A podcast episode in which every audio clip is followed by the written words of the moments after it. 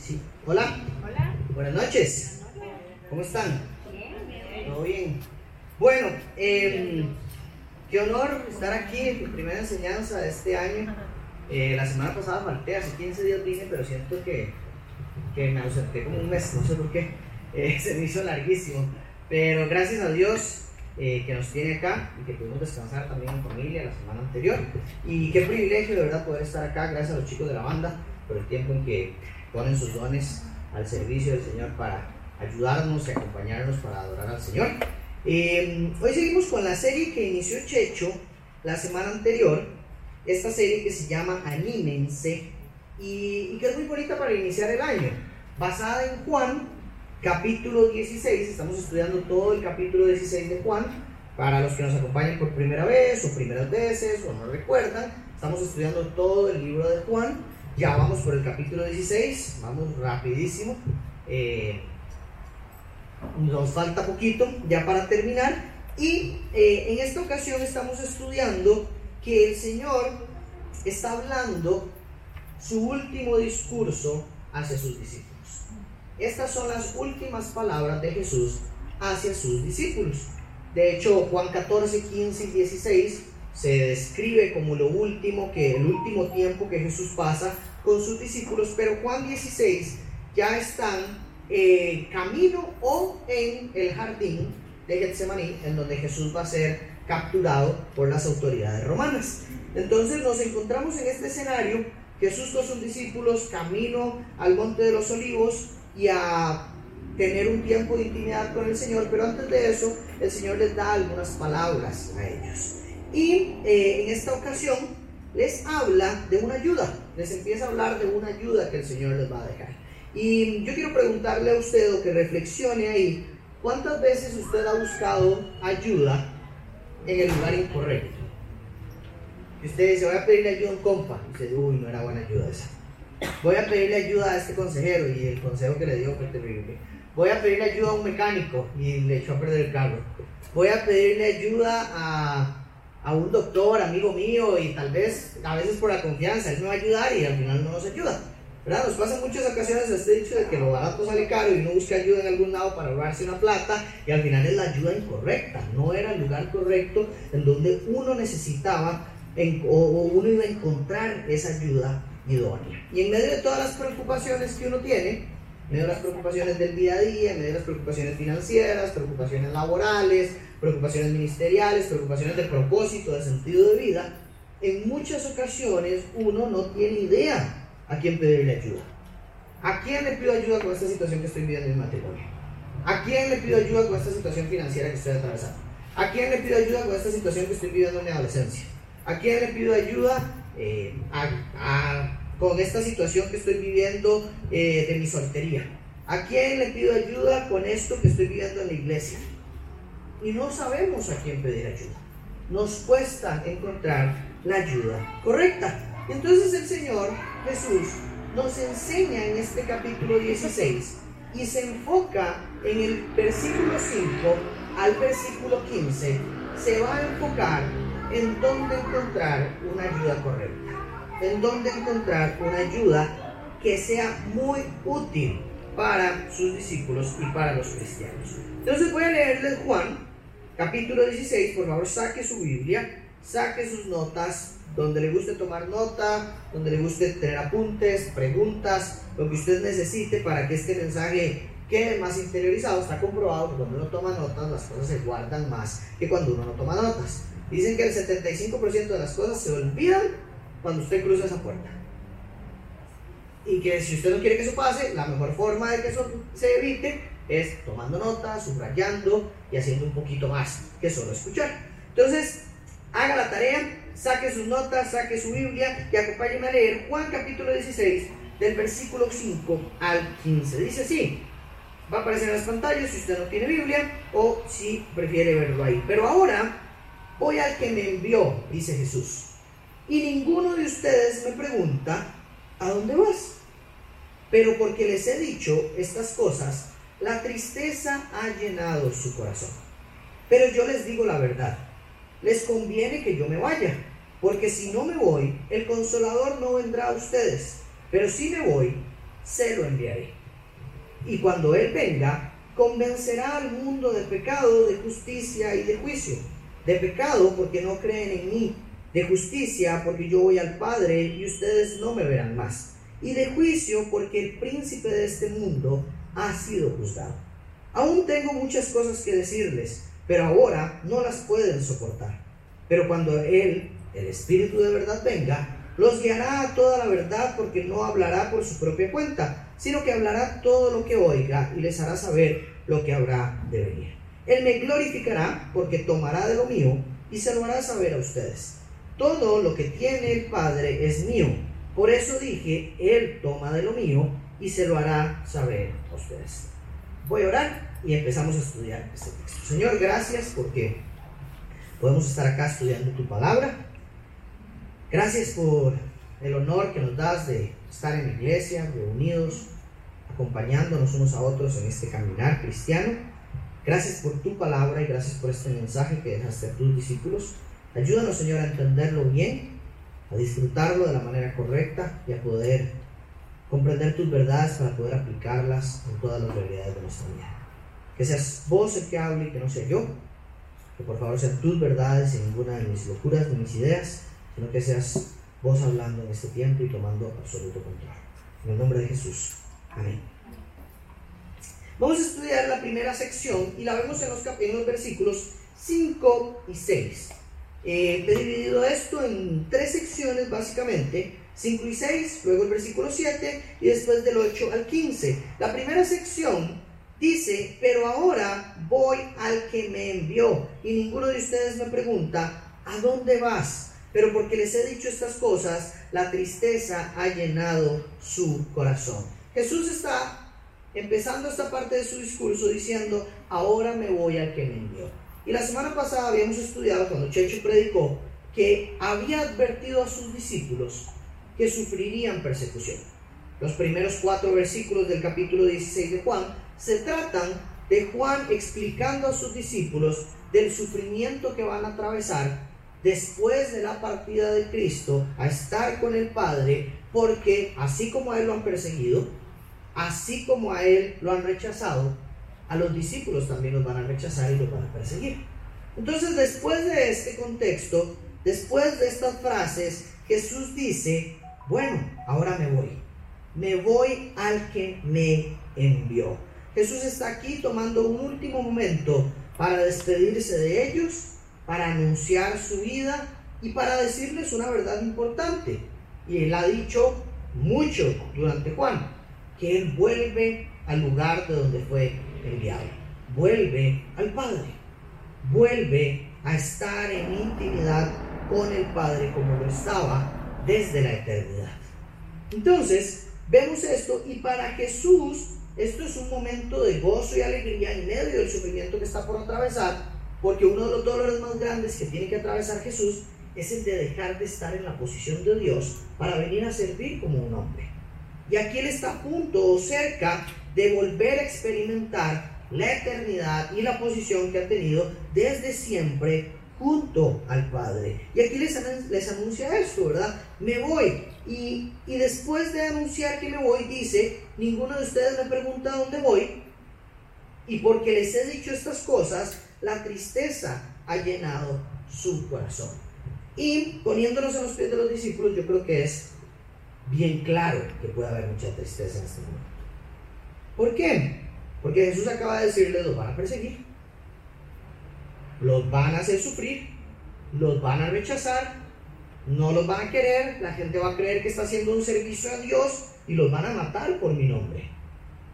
Y además de eso, Jesús les tira otra bomba y les dice, y yo me voy.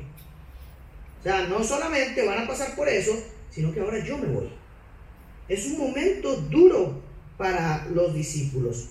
Y cuando Jesús dice aquí la tristeza ha llenado su corazón, está hablando de que ustedes no pueden ni preguntarme a dónde voy porque están embargados en tristeza.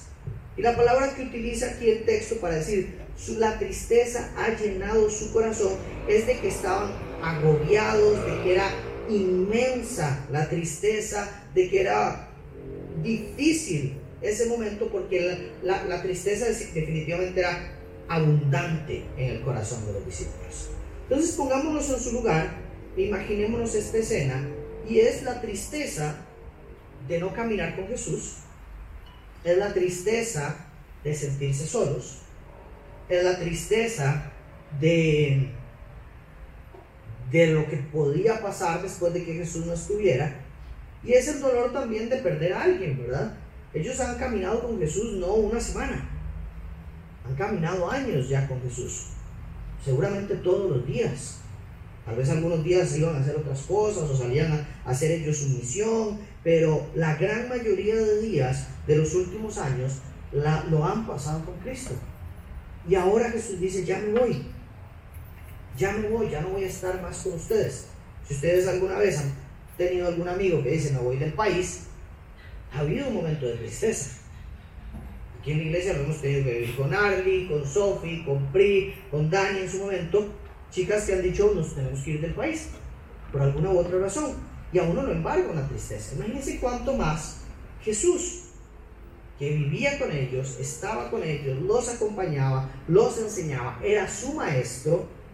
Y además uno pensaría, ahora estamos feos, porque Jesús nos cuidaba, Jesús nos protegía. Ahora, ¿qué vamos a hacer con los fariseos? Yo no le puedo decir las cosas que decía Jesús a los fariseos y dejarlos callados. Yo no tengo esto que tenía Jesús. Yo no puedo hacer milagros. Mentira que si viene aquí todo el mundo, yo voy a poder decir, eh, repartan pez y, y pan y se va a multiplicar. Ese sería yo en ese momento. Y seguramente diría, no, no, mejor, mejor vuelvo a lo que sé hacer, mejor hago otra cosa. Yo renuncio porque con Jesús es una cosa, pero ahora sin Jesús la historia cambia. Entonces este es el momento que están atravesando. Y yo creo que esto nos hace ver una vez más la maravillosa, las maravillosas cosas que hay en la Biblia. Y es que nos retrata que la vida de los discípulos, la vida de las personas que vemos en la Biblia, es una vida normal. Una vida con dolor, una vida donde hay sufrimiento.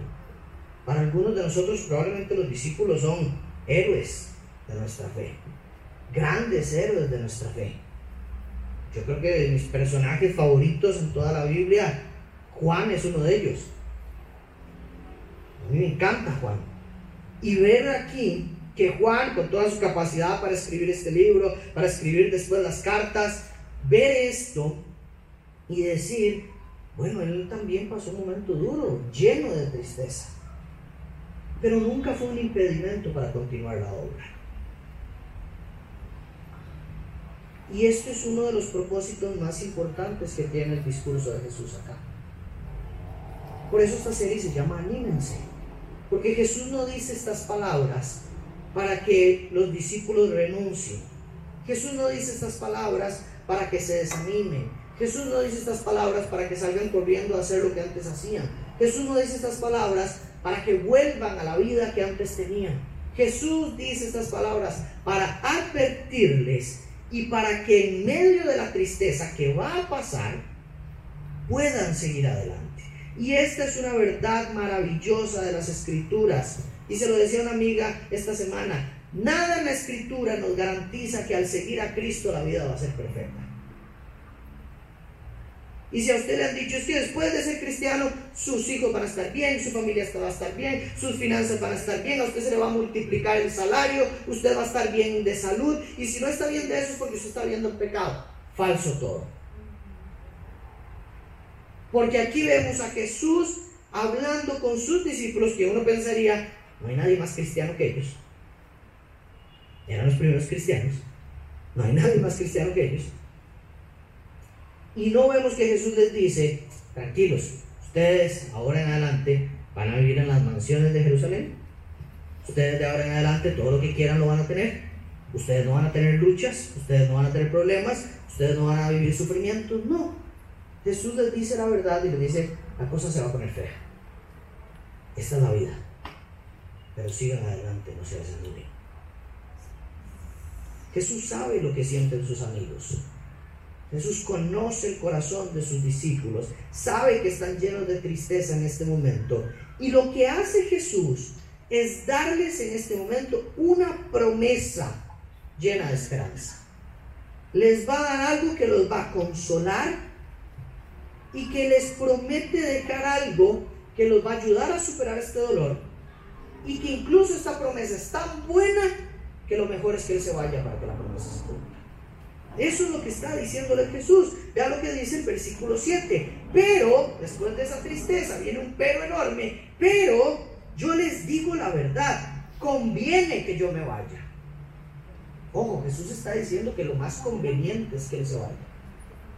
Porque si no me voy, el consolador no vendrá a ustedes. Pero si me voy, se lo enviaré. Qué interesante las palabras de Jesús. Tal vez usted ha estudiado esto con profundidad, pero si es la primera vez que lo estudia, aquí Jesús está diciendo, les conviene que yo me vaya para que venga el que los va a consolar. Si yo no me voy, entonces este, este ayudador, este consolador, no vendrá a ustedes. Pero si yo me voy, entonces vendrá a ustedes. Y la palabra consolador lo que quiere decir es, habíamos estudiado en el capítulo 15, donde también Jesús había hecho esta promesa, había iniciado a explicar esta promesa, y es un ayudador, alguien que los va a apoyar, alguien que los va a ayudar y alguien que los va a defender. Entonces, si vemos esto, la palabra que utiliza Jesús cumple con todas las necesidades que están sintiendo los discípulos en este momento. ¿Quién me va a ayudar? ¿Quién nos va a defender? ¿Quién nos va a apoyar? ¿Quién nos va a cuidar? ¿Quién nos va a consolar de esta tristeza que estamos atravesando? Y Jesús dice, les voy a dejar a alguien que hace exactamente eso. Eso que ustedes hoy necesitan en su corazón, yo ya lo tengo resuelto.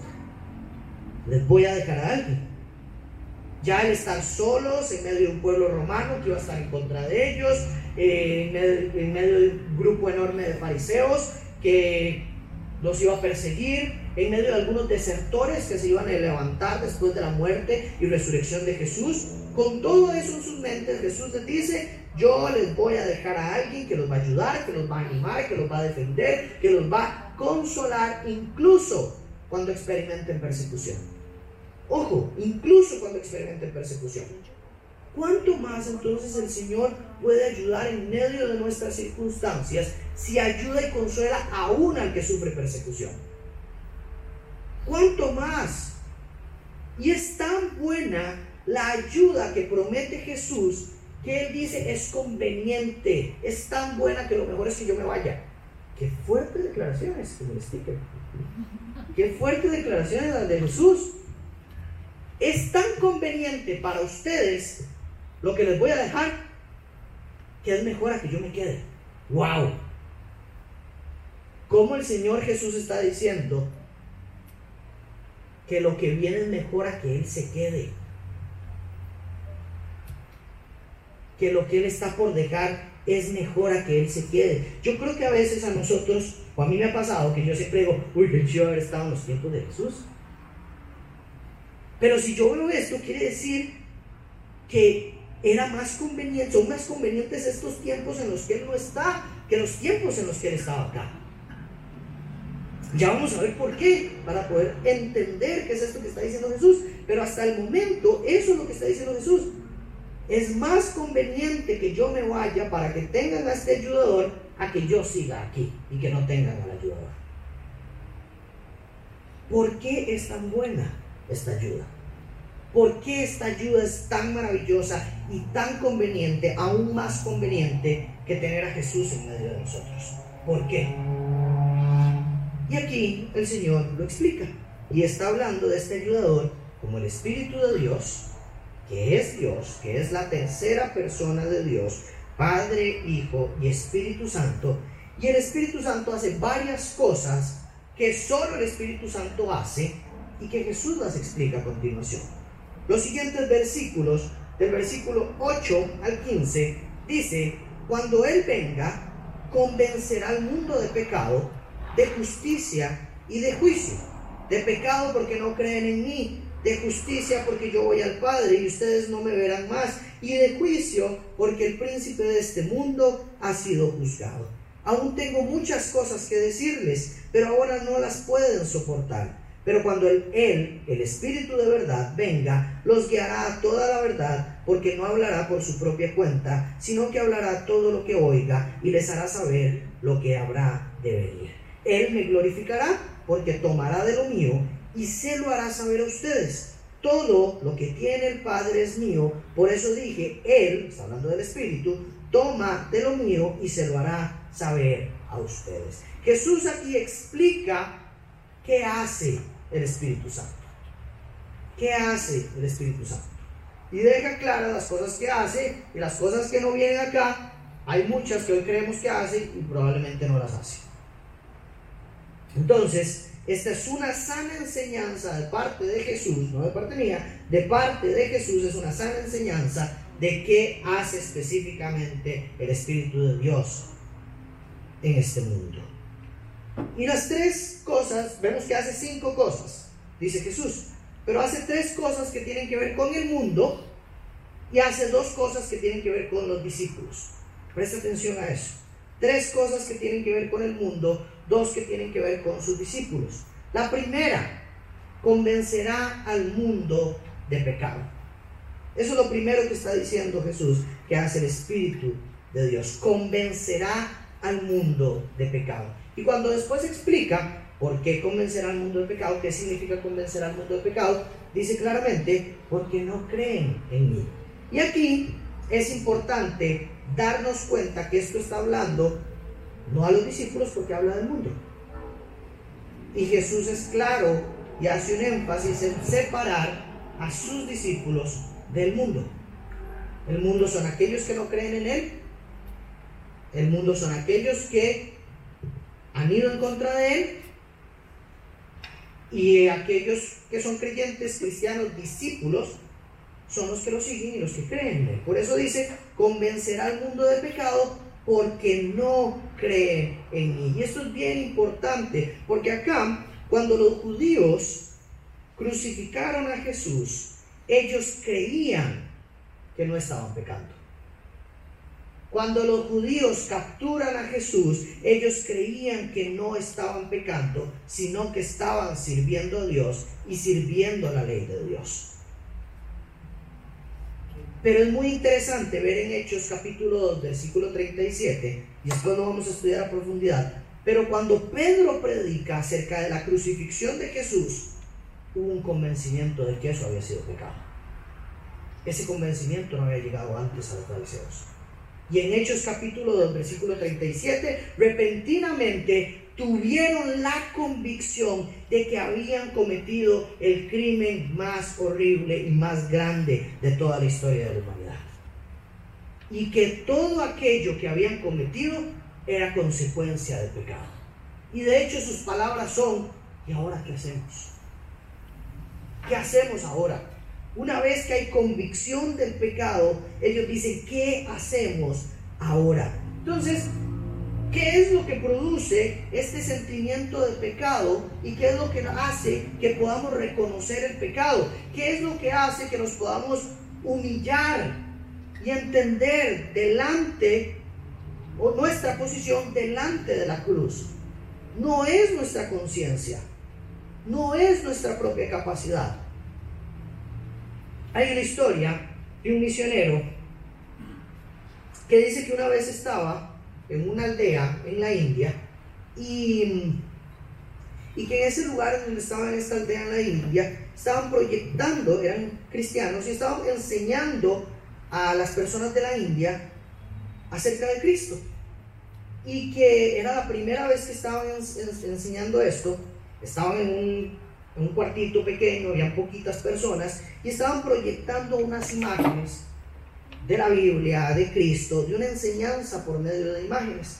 Y que cuando se puso, dice este misionero, que cuando se puso la imagen de la cruz, la imagen de la cruz de Cristo, Cristo en ella, una persona que estaba sentada ahí, dio un paso al frente y dijo, baja de la cruz Jesús, yo soy el que debería estar colgado ahí. ¿Quién convence a una persona que nunca ha escuchado absolutamente nada y que está escuchando por primera vez el Evangelio. de esto tan fuerte. ¿Cómo es posible que hayan millones de personas que entienden que su Salvador fue alguien que fue un criminal en una cruz en Palestina hace dos mil años? ¿Cómo es posible que hayan tantos cristianos hoy que comprenden que son pecadores y que el que pagó en la cruz es su Salvador? De diferentes lenguas, de diferentes tribus. ¿Cómo eso ha sido posible? Solo por el poder del Espíritu Santo que se ha manifestado en diferentes lugares, tiempos, lenguas, momentos para que pase lo que pasa con esta persona de la India. Que haya una convicción de pecado delante del que fue crucificado. Y eso es lo que Jesús está diciendo. El Espíritu, el ayudador, el que viene, va a convencer a las personas de que están en pecado. Las va a convencer de su pecado. Lo segundo que nos enseña, dice, no solo convencerá al mundo de pecado, sino convencerá al mundo de justicia. Y esto, y Jesús dice también, porque yo voy al Padre y ustedes no me verán más. Aquí lo que está diciendo Jesús es que Él convence a las personas de pecado, pero, eh, eh, perdón, que el Espíritu convence a las personas de pecado, pero también convence a las personas de que la justicia es absolutamente en Cristo. Es el Espíritu de Dios el que convence a las personas de que la justificación es en Jesucristo y no en las obras y no en lo que dicen las personas y no en la ley. Y eso es lo que estaba pasando y vemos en hechos. La gente empieza a decir, ok, entonces la ley de los fariseos no es lo que justifica. Los mismos fariseos se dan cuenta de su pecado y le dicen a, a Pedro, ¿qué hacemos ahora? porque no hay ley que pueda satisfacer esto que hemos hecho. Pedro les dice, arrepiéntanse y bautícense en el nombre de Jesucristo. Convencimiento absoluto de que la justicia está en Cristo. Y aquí el Señor está diciendo que esa justicia se respalda en que Jesús murió y no se quedó en la tumba, sino que resucitó y volvió al Padre.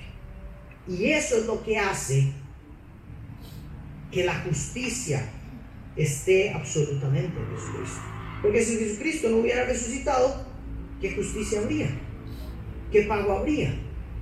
¿Qué garantía habría de que la resurrección se encuentra en Jesús? Si ni él mismo resucitó. Pero como Cristo es el primero de la resurrección, ahora nosotros confiamos por la revelación del Espíritu Santo en nuestros corazones que la justicia es en Cristo y que Él volvió a la gloria de su Padre y nosotros seremos glorificados con el Padre en el momento que nos corresponda. Entonces es Dios, es el Espíritu de Dios el que convence al mundo de que la justicia está en Cristo. Y el tercer elemento es, Jesús dice, convencerá al mundo de juicio porque el príncipe de este mundo ha sido juzgado. ¿Qué es lo que nos hace estar seguros de que nos espera un juicio? ¿Qué es lo que nos hace estar seguros de eso? El Espíritu Santo. Es la obra del Espíritu Santo la que revela y convence al mundo de que va a haber un juicio y que ese juicio, el primer juzgado, fue Satanás y que a partir de ahí la justificación en Cristo hace que ese juicio sea favorable para los cristianos. Es el Espíritu el que nos da la inquebrantable convicción de que todos tenemos que comparecer delante del tribunal de Dios y que por Cristo tenemos justificación. Entonces, estas tres cosas Jesús está enseñando que son las que hace el Espíritu Santo con el mundo principalmente. Porque está hablando de aquellos que no lo conocen y que necesitan esta convicción de su pecado, de la justicia en Cristo y del juicio de venidero. Porque si no hay una convicción de estas tres cosas, yo no necesito un Salvador. ¿Queda claro eso? Si yo no necesito, si yo no entiendo que tengo pecado, no, tengo, no necesito que alguien limpie mi pecado. Si yo entiendo que tengo pecado, pero no creo que haya un juicio, entonces no tiene sentido pedir a alguien que me rescate de mi pecado. Y si yo entiendo que hay pecado y entiendo que hay juicio, entonces necesito algo que me justifique. Y el que me justifica es Cristo. Entonces, el convencimiento del Espíritu Santo se da de estas tres cosas para que el mundo tenga acceso a Dios y pueda ser salvo. Todos necesitamos convencimiento del pecado, convencimiento del juicio y convencimiento de la justicia. Sin estos tres elementos no puede haber salvación. Porque sin estos tres elementos no necesitamos salvación. Todos necesitamos de la obra del Espíritu Santo. Por eso es que Jesús dice, les conviene. Porque si Jesús no se va, ¿quién nos va a convencer de esto? ¿Quién va a convencer a todo el mundo de esto? Si Jesús, si el Espíritu Santo no viniera. Y las últimas dos cosas que hace el Espíritu Santo y que lo deja aquí muy claro Jesús es, dice, los guiará a toda verdad. Y aquí no utiliza la palabra mundo. Aquí está hablando directamente a sus discípulos. Les está diciendo, bueno, esto hará con el mundo, con aquel que no lo conoce. Claro, también lo hace con nosotros. Pero con sus discípulos dice, los guiará a toda verdad y además les hará saber lo que habrá de venir. Les hará saber lo que habrá de venir. Dos ayudas más, los guiará a toda verdad. Los ayudará a entender lo que es verdad. Porque no hablará por su propia cuenta, dice Jesús. Hablará las palabras de Dios. Hablará las mismas palabras de Dios. Y además les dice, les hará saber lo que va a venir. ¿Por qué? Porque Él toma mis palabras, toma las palabras del Padre y se las hará saber a ustedes. Entonces aquí vemos los dos últimos elementos del Espíritu Santo para con nosotros. Convence del pecado, convence de justicia, convence del juicio, nos guía a toda la verdad y nos hará saber lo que habrá de venir. Y cuando hablamos del Espíritu de verdad, es muy importante reconocer que una de las razones más importantes por las que Cristo vino a este mundo es para guiarnos a la verdad. Para que dejáramos de vivir en la mentira de Satanás y ahora vivamos en la verdad de Dios. Esto lo vamos a estudiar más adelante cuando Jesús está hablando con Pilato, pero Pilato le pregunta, ¿para qué has, sacado? ¿Para qué has venido? Y le dice, a esto he venido yo, a mostrar la verdad, a ser testigo de la verdad. Eso es lo que dice. Ustedes le preguntan a Jesús, ¿para qué vino Jesús? Él literalmente dijo, a esto he venido yo, a ser testigo de la verdad, a dar testimonio de la verdad. Y Pilato dice, ¿qué es la verdad? Le hace la pregunta, ¿qué es la verdad? Y dice el texto que se da media vuelta y se va. No esperó escuchar la verdad. Pero cuando nos damos cuenta de que Jesús es la verdad y Él vino a guiarnos a la verdad y mostrarnos a la verdad, entonces entendemos que el Espíritu Santo hace esto con toda la humanidad a partir de la ascensión de Jesucristo y de la llegada del Espíritu Santo este. Entonces, esto es el poder del Espíritu Santo. Jesús dice entonces que es mejor que Él se vaya, es más conveniente para que venga el Espíritu Santo y actúe en la humanidad necesitada de este Espíritu. Y cuando uno, cuando me pongo a reflexionar de esto, digo, ¿por qué esto? Y la realidad es que la expansión del Evangelio se da gracias al Espíritu Santo. Jesús, siendo Dios, yo lo que voy a decir, agárrenlo con pinzas bien, Jesús siendo Dios, encarnado, solo estuvo presente en un lugar durante su ministerio y su obra. Pero ahora el Espíritu Santo de Dios, que es Dios con todos sus atributos, está en todas partes y está incluso en el creyente. Por eso es que era conveniente que Jesús se fuera. Porque el Espíritu Santo vino y nos ha sido tan beneficioso que ahora el Espíritu Santo está en medio de nosotros. El Espíritu de Dios habita en medio de nosotros. Está en nosotros. A partir de la ascensión de Jesucristo y la llegada del Espíritu Santo, Él ha sido el conductor de la obra de Dios. aquí en la tierra. El Espíritu Santo está conduciendo la obra de Dios. Él está guiando a las personas a la verdad. Cada iglesia edificada, cada estudio bíblico que se está llevando a cabo, cada traducción de la Biblia, cada letra escrita del Nuevo Testamento, cada bautismo, cada convicción de pecado, cada conversión en todas partes del mundo, cada corazón consolado, cada corazón ayudado, cada persona que se, ha reencontrado con Dios, cada persona que ha sido convencido de que esta es la verdad, es obra del Espíritu de Dios, del Espíritu Santo. Y es tan conveniente y ha sido tan beneficioso para nosotros que nunca antes ha habido la cantidad de creyentes que hay hoy. Que nunca antes ha habido la cantidad de iglesias que hay hoy. Que nunca antes ha habido una expansión tan grande del Evangelio como la que estamos viviendo hoy. Nunca antes han existido tantas iglesias como las que vemos hoy. Tantas personas estudiando la Biblia en diferentes idiomas, en diferentes traducciones, en celulares, en libros, en reproductores de música, en plataformas en internet. Nunca antes tantas naciones, tantas tribus, tantas lenguas habían escuchado el Evangelio y habían estado predicando el Evangelio como está ocurriendo ahorita en el 2024. Nunca antes hubo tantos misioneros y nunca antes hubo tantos recursos dedicados al reino de Dios como los que se están dedicando en este momento. Y es por el crecimiento de la obra del Espíritu Santo. Y esto a mí me maravilla, porque me abre los ojos para entender qué poderoso es nuestro Dios. Pero qué maravilloso es que este poderoso Dios ahora está aquí en la tierra obrando cada segundo. Y está llevando los hilos de la historia como nunca antes. Con una intervención en el corazón humano como nunca antes.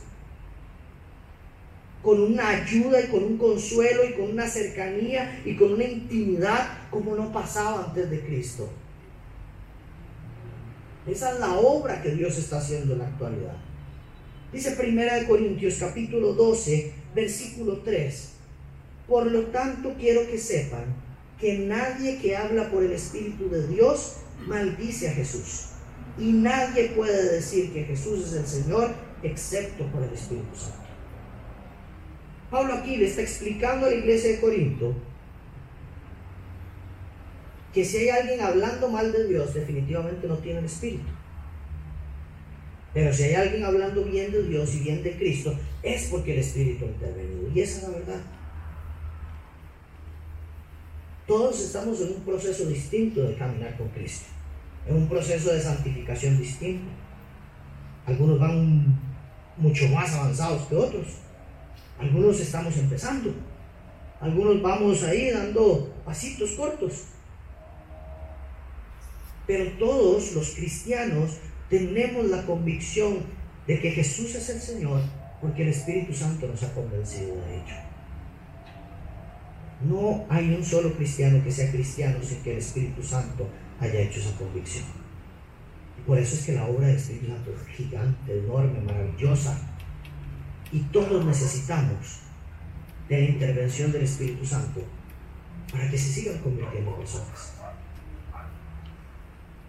La conversión de las personas a Cristo no se da por buenas prédicas, no se da por buena música, no se da por buenas estrategias evangelísticas, no se da por dar comida en la iglesia ni dar café, no se da porque somos buenísimos alcanzando a las personas de las calles, se da por la obra del Espíritu Santo.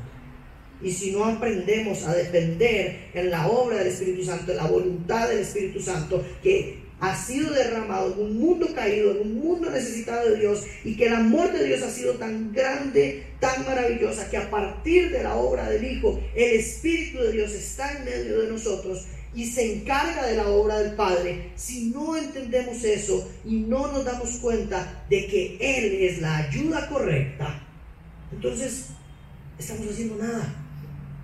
Nuestros esfuerzos son en vano.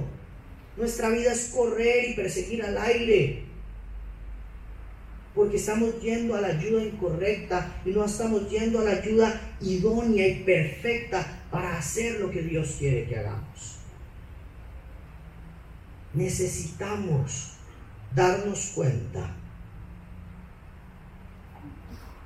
que el poder del Espíritu Santo está presente hoy y está conduciendo la historia del Padre, porque es Dios mismo el Espíritu Santo. Aquí. Yo creo que nosotros no nos damos cuenta, pero pensemos, imaginémonos de los tiempos antes de la llegada del Espíritu Santo. No había esto que estamos viviendo acá. Hoy en este edificio se reúnen dos iglesias un sábado y tres iglesias un domingo. Antes de la llegada del Espíritu Santo es imposible. Los únicos cristianos antes de la llegada del Espíritu Santo eran los doce discípulos y los otros discípulos estaban siguiendo a Jesús. Se habla de que eran cerca de 120 en el momento en que Jesús asciende, antes de la llegada del Espíritu Santo. Llega el Espíritu Santo, se da la primera predicación, 3.000 cristianos. Segunda predicación de Pedro, Hechos capítulo 3, 5.000 cristianos ahora. Y así la historia continuó en manos del Espíritu de Dios. Lo mejor de esto, y con esto termino, es que esta realidad de que el Espíritu de Dios está en medio de nosotros, no solo afecta el Evangelio, sino que afecta su vida y la mía. Lo mejor de esta verdad es que el Espíritu Santo es nuestra ayuda. Es que el Espíritu Santo es nuestro defensor. Es que el Espíritu Santo es nuestra guía hacia toda la verdad. Lo mejor de esto es que el poder de Dios fue liberado de forma única por medio de su Espíritu y eso está disponible ahora para nosotros. Está disponible para la humanidad, no solo para el creyente. Está disponible para la humanidad, para la convicción de su pecado, de justicia y de juicio y poder llegar a ser creyente. Y está disponible para el creyente para que viva como Cristo quiere que viva. Entonces, Hoy en medio de las dificultades de la vida, hoy en medio del desánimo, de la tristeza, del dolor, de lo que usted está pasando, de su conflicto con sus emociones, de su conflicto con sus temores, de su conflicto con sus angustias, de su conflicto con los problemas naturales de la vida, usted no está solo. Tiene un ayudador que lo guía a toda la verdad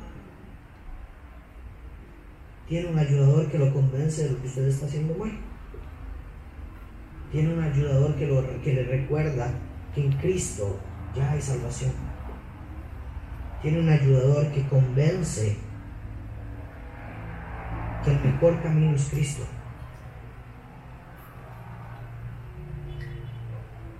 Hoy mi propósito con este mensaje es recordar que en medio de todo lo que usted está viviendo, el poder de Dios, todo el poder de Dios está disponible si acudimos a Él y dependemos del Espíritu de Dios no de nuestra propia capacidad. Que primero chicos de la banda, si pueden pasar. Y, y esta es la historia que nos toca vivir a nosotros hoy privilegiados de vivir en este tiempo, gozosos de poder vivir en este tiempo, en donde el poder de Dios está a nuestra disposición. ¿Qué nos toca? Depender. ¿Qué nos toca? Buscar, acudir, no caminar solos. Porque yo sé que en medio de los problemas lo primero que hacemos es, voy a ver cómo resuelvo esto necesito resolver mi vida, necesito resolver este conflicto, necesito hacer lo que yo sé que me ha dado éxito en el pasado, necesito cambiar la historia de mi vida. Pero como dije al principio, eso es como llevar el carro al mecánico que no sabe lo que tiene su carro. Eso es ir a pedir consejo al mal consejero.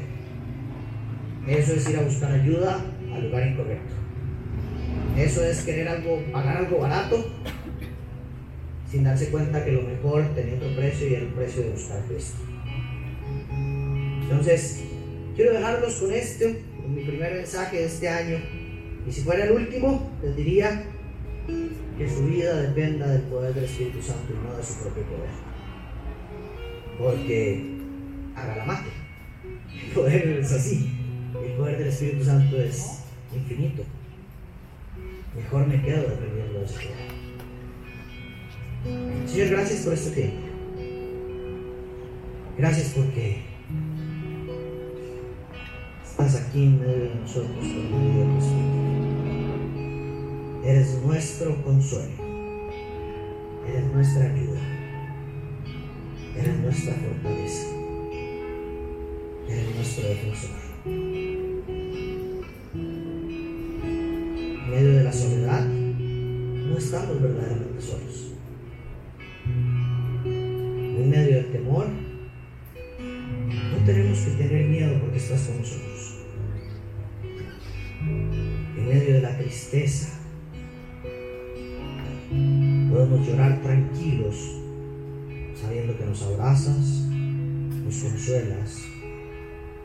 nos guías a la verdad. En medio de nuestros pensamientos intrusivos que nos llenan de mentiras, de dudas, de temores, podemos acudir a tu Espíritu para que nos diga la verdad, nos hable la verdad y saque de nuestro corazón aquellas mentiras del enemigo puesto. Espíritu Santo, gracias por estar con nosotros. Espíritu Santo, gracias por cada iglesia. Gracias por cada palabra predicada en los últimos dos mil años. Gracias por la escritura que tenemos disponible porque has inspirado toda escritura. Gracias por no dejarnos servir al Padre solos. Y sobre todo, Espíritu Santo, gracias por convencerme de mi pecado. Gracias por convencerme de que estaría en un juicio en algún día sobre todo gracias por convencerme que la justicia la encuentro en el Hijo del Padre. Y esa justicia es suficiente. Que si creo en esa justicia y entrego mi vida a esa justicia, soy salvo. Puedo experimentar las riquezas de la vida eterna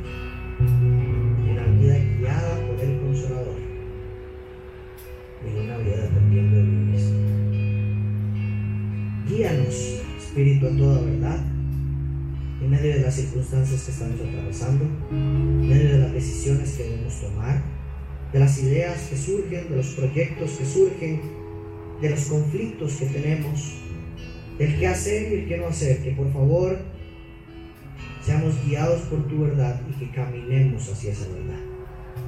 Convence nuestros corazones, Espíritu de Dios. En el nombre poderoso Padre, del Hijo y del Espíritu Santo.